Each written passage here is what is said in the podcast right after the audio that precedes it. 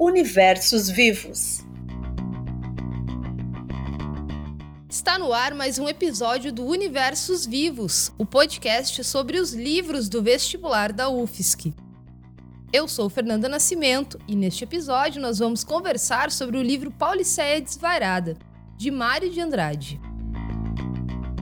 E para entender mais sobre esta obra, que completa 100 anos em 2022, eu conversei com o professor de literatura da Universidade Federal de Santa Catarina, Raul Antelo, e com o professor do Colégio de Aplicação da UFSC, George França. Dá para pensar em muitos Mários em um Mário, né?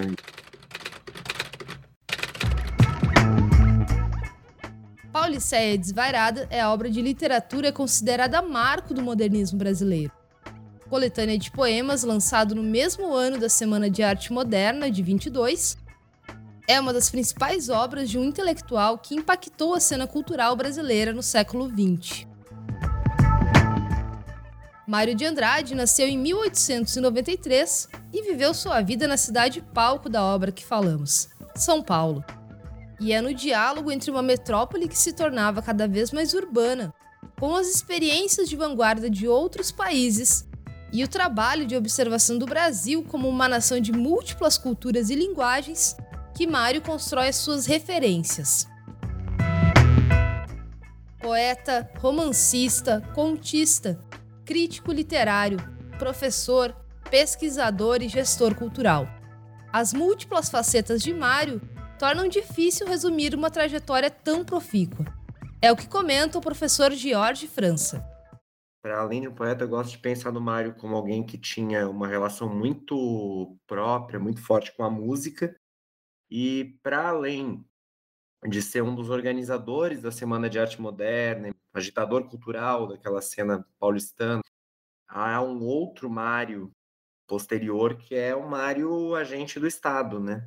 Nos anos 30, diretor do Departamento Municipal de Cultura de São Paulo, que vai procurar aliar algumas dessas forças do modernismo na direção de fazer política cultural essa atuação em diferentes frentes da cena cultural dialoga sempre com um aspecto muito característico de Mário de Andrade: a relação com a música. Isso vai impactar na construção poética que o escritor apresenta em Pauliceia Desvarada, como explica o professor Raul Antelo.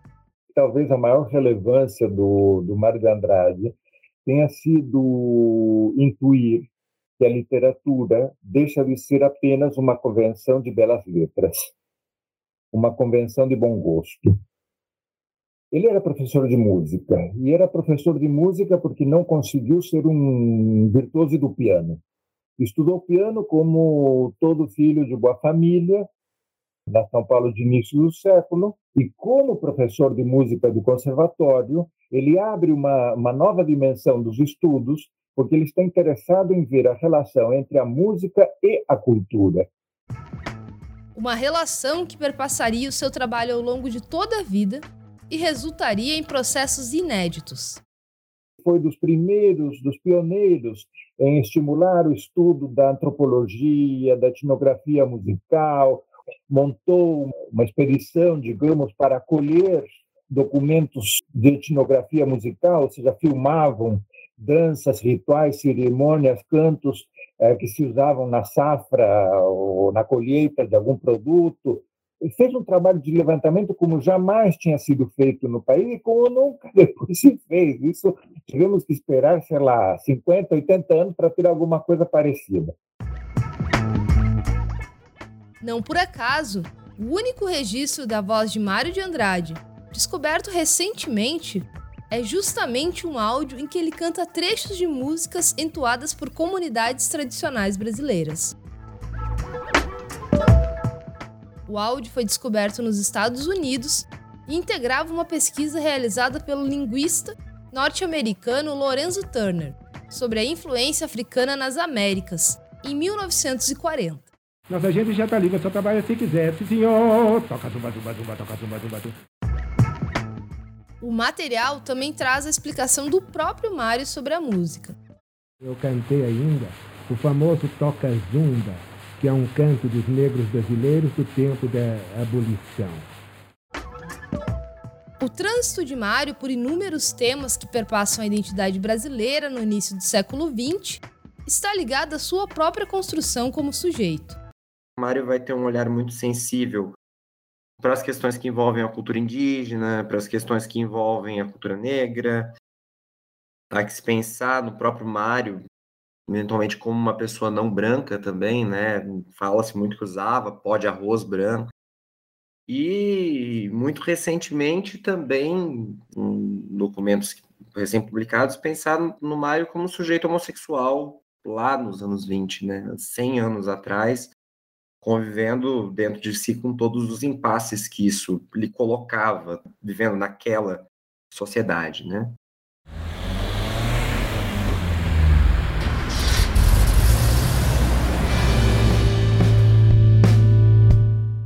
Pauliceia Desvairada foi lançado em 1922. O livro é considerado o primeiro texto modernista brasileiro. Entre as características que o colocam neste lugar estão os questionamentos feitos pelo autor sobre o próprio lugar da arte. É o primeiro livro organicamente moderno que se questiona acerca do próprio trabalho de fazer poesia. Tão importante quanto os 22 poemas é o texto que precede os 22 poemas, o prefácio interessantíssimo, em que Mário de Andrade se pergunta o que é a poesia. A pergunta acadêmica clássica seria se uma determinada obra que se está vendo ou lendo é bela. A pergunta modernista é o que é a arte? O que é a poesia? O modernismo brasileiro teve um início marcado por um brado por liberdade estética. Também são características deste momento o posicionamento contrário ao culto ao estrangeirismo e as normas que ditavam e enquadravam as mais diversas manifestações artísticas e culturais. Tal desvairismo se funda e se encerra né, dentro do próprio livro, ironicamente. No prefácio, ele vai finalmente dizer que não há escola para arte, não se deve pensar movimentos como escola ou que, que se tornem modelos de como fazer as coisas. A semana é um evento que reúne gente que estava pensando sobre Brasil, sobre identidade, sobre arte, etc., de maneiras talvez aparentemente próximas para aquele momento, mas que deu em coisas muito distintas, em muitas cisões, né? Não dá para dizer que o modernismo brasileiro é uno, embora ele seja tratado muitas vezes nesse singular. Na literatura, os modernistas reivindicavam uma poesia cujos versos não tenham a obrigatoriedade de cumprir rimas e métricas, e defendiam a valorização do folclore e da cultura brasileira, além de buscarem uma identidade nacional. Mário representa uma ruptura com toda uma forma de fazer poesia que via a métrica como um elemento essencial, que via um conjunto de referências próprios das elites culturais brasileiras como necessariamente ligadas a um ideal de arte, um ideal estético, tematizar o mundo greco-romano. Pauliceia Desvairada é um livro formado por poemas que tem a cidade de São Paulo como pano de fundo e fio condutor. Naquele momento, são Paulo fazia uma transição de cidade rural para urbana, com muitas transformações. Além disso, recebia cada vez mais pessoas oriundas de outros países e estados do Brasil. A cidade tornava-se aos poucos o centro cultural e econômico que conhecemos hoje. Policéia Desvairada, fundamentalmente, é um livro muito urbano e muito marcado por essa experiência moderna da cidade, da velocidade, da aceleração, né, dos carros, desse choque das, das pessoas passando umas pelas outras. São Paulo não era a grande metrópole que nós conhecemos hoje, mas já era. Mário nos apresenta uma cidade da disponibilidade, essa abertura a outras linguagens, ao estranho, ao estrangeiro, essa disponibilidade para a diferença que marca a contemporaneidade do livro. Em Pauliceia Desvairada, o prefácio ocupa um espaço-chave, antecipando temas, justificando algumas escolhas, deixando ao leitor o benefício da dúvida do significado dos poemas em outros momentos. O prefácio interessantíssimo é o momento em que Mário de Andrade se coloca e coloca os princípios do modernismo em cena. E por isso, este trecho do livro é também considerado um manifesto. Todo o manifesto, não apenas o prefácio interessantíssimo, oscila entre a prescrição, ditar regras, dizer como as coisas deverão ser feitas, e um aspecto suasório, um aspecto de persuasão, de convencimento, de sedução, de atrair o público para esta nova verdade que eu, vanguardista, agente de ruptura, estou trazendo. Uma grande enumeração né, dos, dos princípios estéticos nos quais o Mário acredita, feita às vezes de uma maneira bastante enigmática e por outras vezes de uma maneira bastante satírica mesmo, né, debochada em muitos momentos. O Mário desse momento tá se colocando na cena, dizendo assim, não, eu não estou fazendo essas coisas por acaso. Eu elaborei muito bem o que eu acredito como poesia, eu elaborei muito bem um pensamento sobre a sonoridade, sobre a musicalidade na poesia, como ele quer um, criar o verso harmônico, contrapor ao, ao verso melódico, que era o verso tradicional é fruto de muito estudo, né? É fruto de um sujeito que não está fazendo as coisas por acaso. Além do prefácio interessantíssimo, os poemas que compõem a obra apresentam rupturas estéticas, tanto na forma quanto no conteúdo. E para Mário de Andrade, a potência de seus versos era de tal forma significativa que o livro deveria ser lido em voz alta, como no caso de Ódio ao Burguês já que ele diz que é para ser bradado, é para ser xingado, é um poema em que ele se bota realmente a xingar essa figura do burguês, do homem médio paulistano, assim, com todos os seus hábitos, com todas as suas coisas contra as quais ele quer se colocar, né? Como um sujeito vanguardista, como um sujeito que está ali afirmando a sua diferença, né? Eu insulto isso, eu não quero isso, eu não quero ser assim, eu não quero essa vida mediana de vocês, né? Eu quero outra coisa. E se o início do livro é um manifesto e depois há poemas para serem lidos em voz alta, o encerramento também não deixa por menos.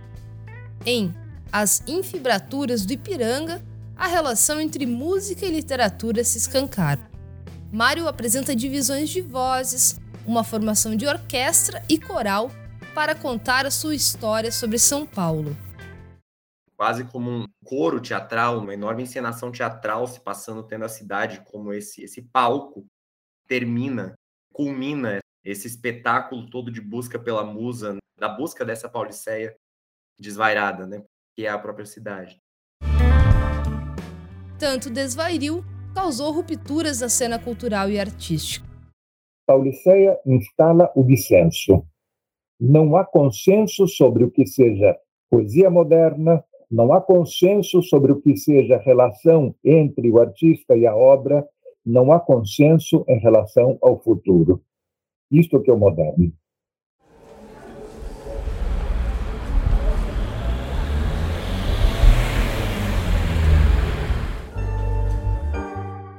Mas e qual foi o legado de Pauliceia Desvairada? Três anos antes de falecer, Mário de Andrade fez a avaliação sobre o modernismo que inclui a sua própria obra. 42, quando ele vai fazer uma conferência sobre o movimento modernista, ponderando, afinal de contas, 20 anos depois, que balanço que eu posso fazer do nosso trabalho como modernistas, fala que se podia apontar duas grandes coisas. Era trabalhar pela atualização da, da consciência estética brasileira e a defesa da liberdade de expressão e da liberdade de, de, de criação artística. 100 anos depois, a defesa por estes aspectos segue importante em nossa sociedade. esse elogio que o Mário faz, né, do, do lirismo, daquilo que pulsa dentro da gente, precisa ser dito, como a gente precisa ter liberdade para falar dos nossos próprios sentimentos, diante do mundo que parece assim encaretar tanto, é algo que merece ser digno de nota. Pensar que um sujeito de 100 anos atrás assim, conseguiu se colocar diante de tantos códigos, de, diante de tantas coisas que diziam ah, a arte deve ser assim, a gente só deve falar disso, isto é arte, isto não é arte, isso é bom, isso é ruim, isso é belo, isso é feio. E afirmou com tanta veemência, né, mesmo a relatividade de vários desses valores, né? E nos faz pensar sobre um futuro que ainda não veio. É uma poesia ancestral do futuro ela guarda ruínas de um mundo que ainda está por vir. Nos últimos anos, o Brasil tem feito um recuo fantástico. Voltamos à República Velha. Todos estes valores que o modernismo está discutindo em 22, nós estamos discutindo também em 22. Paulo Sérgio Varada ainda não aconteceu. Sérgio Varada ainda pede leitores. Leitores que leiam com 22 e com 22.